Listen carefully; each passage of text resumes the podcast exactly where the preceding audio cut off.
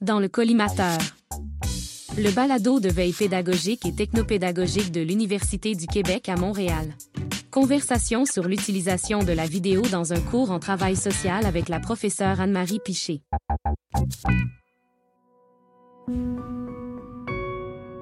Mon nom est Anne-Marie Piché, je suis professeure à l'École de travail social à l'UQAM et puis j'enseigne surtout des cours liés à l'intervention, l'apprentissage de l'intervention euh, au baccalauréat. Au départ, euh, après des années à enseigner l'intervention de base, hein, des étudiants de bac qui ont en général jamais touché à l'intervention avec des individus, euh, il y avait un manque d'outils pour les projeter dans une situation plus authentique, de voir commencer euh, conduire un entretien avec une personne, euh, faire une évaluation, faire un plan d'intervention, juste de, de s'imaginer euh, être à l'écoute. Des fois, ça a l'air évident, mais ça n'est pas tant que ça.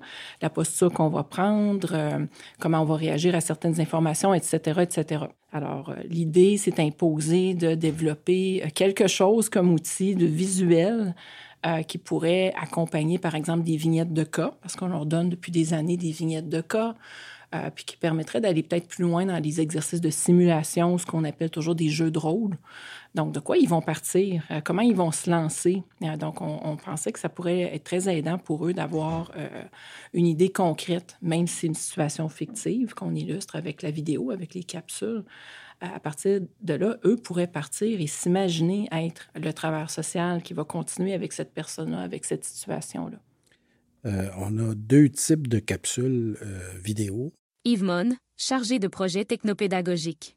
Donc, euh, on a mis une caméra 360 degrés, puis on l'a placée dans une pièce pour que l'étudiant qui vit l'exercice puisse vivre un petit peu, faire comme une partie intégrante du groupe qui est autour de la table. Il y a une situation problème là, qui est, dont il est conscient. Parce que savoir en parler, ça aussi, c'est un problème. Parce qu'à ce temps, le monde est ouvert, le monde veut qu'on parle de notre différence, alors qu'on sait peut-être même pas encore c'est quoi notre fucking différence. Bon, là, tu m'as mis la ferme, Michael. Peux-tu juste voir ce que ma proposition pourrait donner, là? Ah, s'il vous plaît, un peu de bonne foi, faites-moi confiance. Cette situation-là, tu l'utilises comment dans ton cours? Ça, c'est plus les capsules pour l'intervention de groupe. Euh, donc, euh, je parle avec la limite du fait que je ne suis pas la professeure d'intervention de groupe. C'est ma collègue Catherine Chenet qui a collaboré aussi au projet, qui a produit des scénarios, mais euh, comment on peut s'imaginer l'utiliser? Ben c'est ça, c'est pouvoir s'imaginer, par exemple, des dynamiques de groupe, de pouvoir faire partie d'un groupe, de se mettre à la place non seulement de l'animateur ou du travailleur social, du professionnel, mais aussi des membres d'un groupe. Mais au départ, ça rejoignait toute l'intention de se mettre en position d'empathie avec les personnages, de pouvoir ressentir peut-être les mêmes choses, de pouvoir s'imaginer à quoi ils pensaient. Donc, d'être vraiment être sur place plutôt que d'être en situation d'observateur un peu détaché. Donc, euh, à ce moment-là, c'est une idée qui peut être intéressante. Ça, ça réduit aussi le, le, nombre de degrés de séparation entre la théorie puis la pratique puis le terrain. Philippe Flamand, chargé de projet technopédagogique.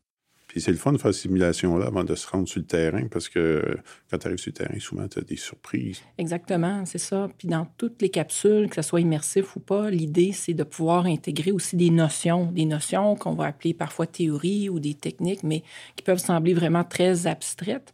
Mais dans le vécu, euh, qu'est-ce que tu fais? Qu'est-ce que tu fais pour récupérer une dynamique de groupe euh, ou, un climat de groupe qui s'en va pas euh, du bon côté ou ça se passe euh, plutôt pas bien, comme on voit en tout cas dans une des capsules? Euh, comment est-ce qu'on s'y prendrait comme animateur? Comment on vivrait ça comme membre? Et à partir de là, d'essayer d'illustrer tout un ensemble d'habiletés, euh, de compétences aussi que les, travailleurs sociaux doivent développer dans ces diverses méthodes de travail. Aussi pour illustrer la différence entre, par exemple, faire une entrevue avec une personne seule, en mode individuel, puis avec toute une famille, tout un système familial, et dans ce cas-ci, encore plus largement, dans un groupe. Euh, il y a des manières spécifiques de s'y prendre. Il y a des euh, il y, a, des conceptualisations à, à, à, mettre en action aussi. Et ça, c'est tout le cœur de l'apprentissage d'une pratique professionnelle, que ce soit en travail social ou autre. Ben, ça permet de mobiliser un paquet de compétences là, dans une situation plus authentique que l'étude de cas, papier, ou qu'est-ce que vous auriez fait, oui. puis là, tu réponds deux paragraphes. C'est ça. parce que c'est comme des compétences relationnelles. Là. Faut, la compétence demande de l'appliquer, de la mettre en, de la mettre en œuvre. Là.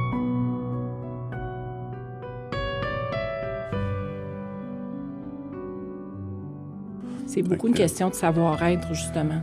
Donc, savoir-être, savoir-faire, savoir, donc les principaux domaines de savoir qu'on connaît en général, mais oui, le savoir-être, je dirais que c'est une des, compétences en travail social ou en relation d'aide en général qui, est vraiment euh, le plus à mettre de l'avant. Comment, comment est-ce qu'on dit comment savoir-être? Ça se transmet plutôt mal. On peut lire là-dessus, on peut l'expliquer en classe, on peut regarder des choses, mais il n'y a rien comme le, voir en action, puis surtout après ça, l'expérimenter. Donc, la prochaine étape, euh, tu me demandais, Yves, qu'est-ce qu'on fait avec ça en classe? Donc, euh, le, le, but, c'est de pouvoir euh, les aider à transposer ces situations-là après les avoir vues, euh, les avoir en tête, s'imaginer soit être en train de continuer sur cette base-là.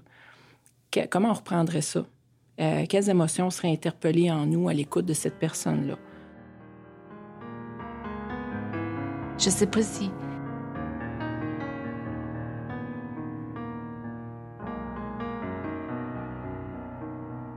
Je sais pas si je vais devoir faire le deuil de ma fille d'avant.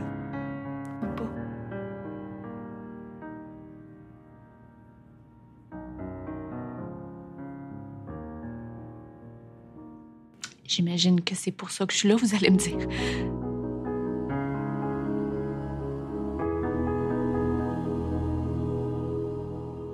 La musique, le jeu d'acteur, le montage, le visuel, nous, on est là, on dit, mon Dieu, euh, qu'est-ce que je ferais en situation? Alors, je suppose que tes étudiants, c'est ce qu'ils vont ce qu'ils vont emporter avec eux par après aussi. Et c'est le but, c'est exactement de susciter ça en eux. Et puis euh, Mathias, c'est presque devenu travailleur social en étant le réalisateur et, aussi l'acteur qui a joué le travailleur social dans toutes euh, les scénettes. Euh, oui, mais c'est ça, c'est une des choses qu'on nous demande souvent. Comment est-ce que vous faites pour faire un métier où vous êtes exposé à tant de charges émotionnelles, de souffrance? Est-ce qu'il ne faut pas se bloquer ou se créer une distance? Non, parce qu'à la base, une des choses justement qu'on enseigne, c'est qu'un intervenant n'est jamais neutre c'est un être humain aussi, hein, c'est pas un robot. Il peut pas juste être en posture d'observation, prendre des notes, euh, faire hum, hum, hum, euh, non, il doit, il doit à la fois écouter, à la fois euh, prendre une distance à l'intérieur pour voir, OK, ça c'est comme ça que la personne vit cette situation-là. Moi, est-ce que ça me rappelle des choses, que ça suscite quelque chose en moi comme une résonance personnelle ou pas nécessairement? mais en même temps d'être à l'affût et d'être capable de guider la personne dans ça? Donc là, ce qu'on démontrait dans cette situation particulière-là, c'était euh, donc une mère avec euh, une fille qui euh, vit un problème de santé mentale assez grave et qui ne veut plus lui parler et qui est en pleine crise. Donc on, voit cette mère-là qui vient de recevoir toute cette situation-là, qui est en train de la vivre. Puis le travailleur social, ce qu'on veut montrer dans ça, c'est qu'il n'y a pas tellement à faire un, show de technique ou d'habileté de, spécifique, sinon que d'être capable d'apporter sa pleine présence. Donc, c'est même comme ça que j'ai guidé le, réalisateur Mathias aussi quand, il se préparait à, acter euh, ce rôle-là, de simplement être à l'écoute. Mais c'est pas simple être à l'écoute nécessairement. Et puis de, de, permettre, dans le fond, un canevas qui va laisser chaque étudiant, chaque étudiante s'imaginer, ben moi, comment est-ce que euh, je prendrais ça? Comment est-ce que je recevrais ça? Comment je préparerais peut-être l'intervention qui va suivre? Mais sans se projeter nécessairement dans le après ou dans le futur ou dans le prochain, la prochaine séquence d'entretien. Juste apprendre à rester à l'écoute et à laisser la personne s'exprimer plutôt que d'être en train de tout contrôler, par exemple, ou d'essayer de ne pas trop ressentir qu'est-ce qui se passe, de rester froid. Euh, au contraire, donc c'est de montrer aussi euh, par une certaine modélisation comment on peut faire beaucoup en faisant pas nécessairement grand-chose non plus, même en disant rien, mais en ayant une excellente qualité de présence à ce qui est dit.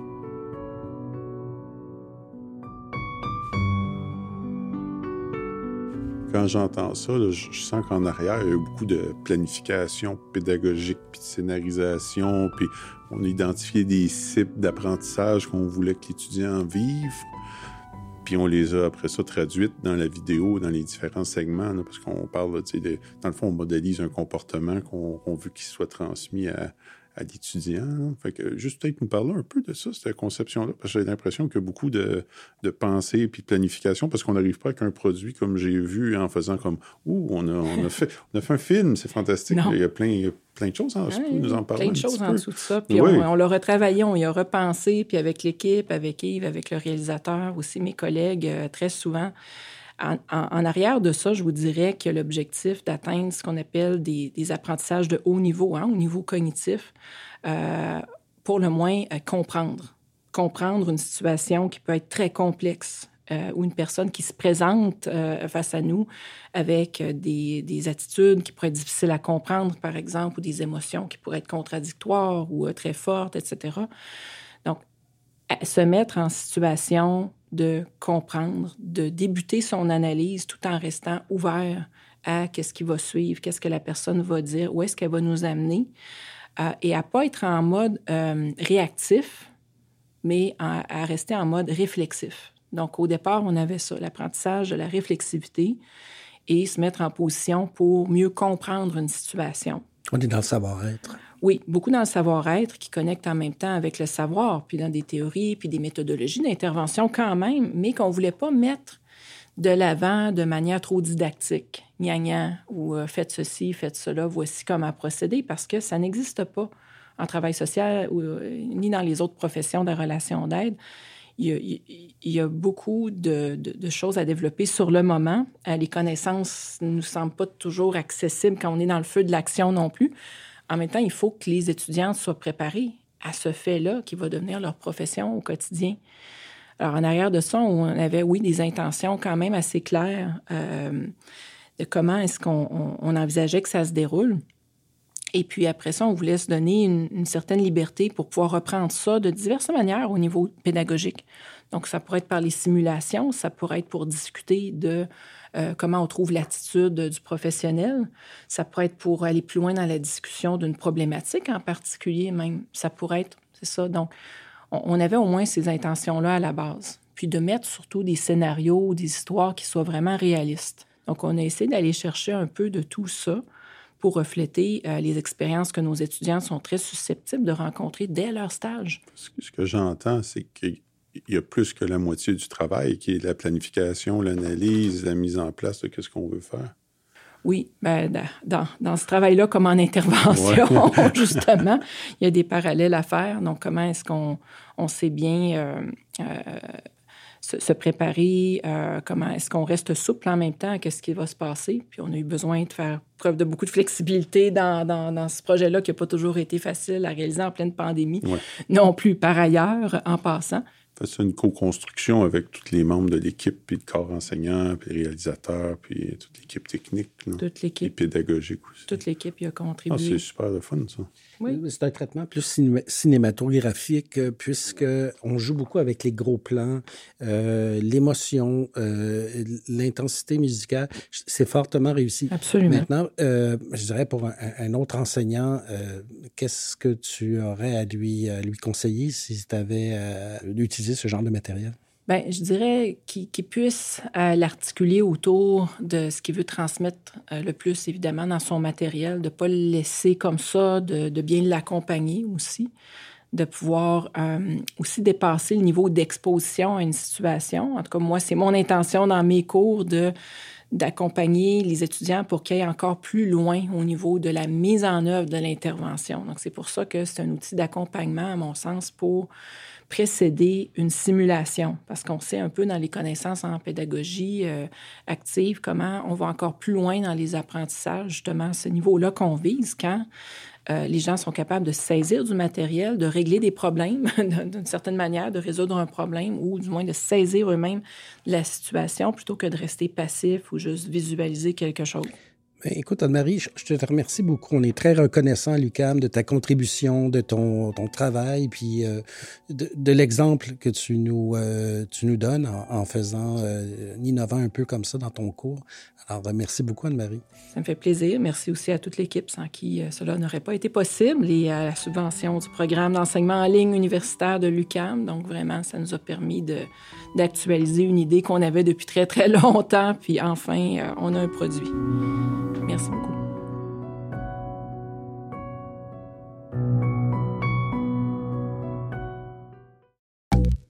ont participé à cette conversation avec la professeure Anne-Marie Piché. Dans l'ordre d'intervention, Philippe Flamand et Yves Mon, chargés de projet technopédagogique. Montage, Karlak Sinchak du Carrefour d'innovation et de pédagogie universitaire de l'UCAM. Musique libre de droit par Johnny Easton et Velimir Andriff. Retrouvez le collimateur sur le site collimateur.ucam.ca.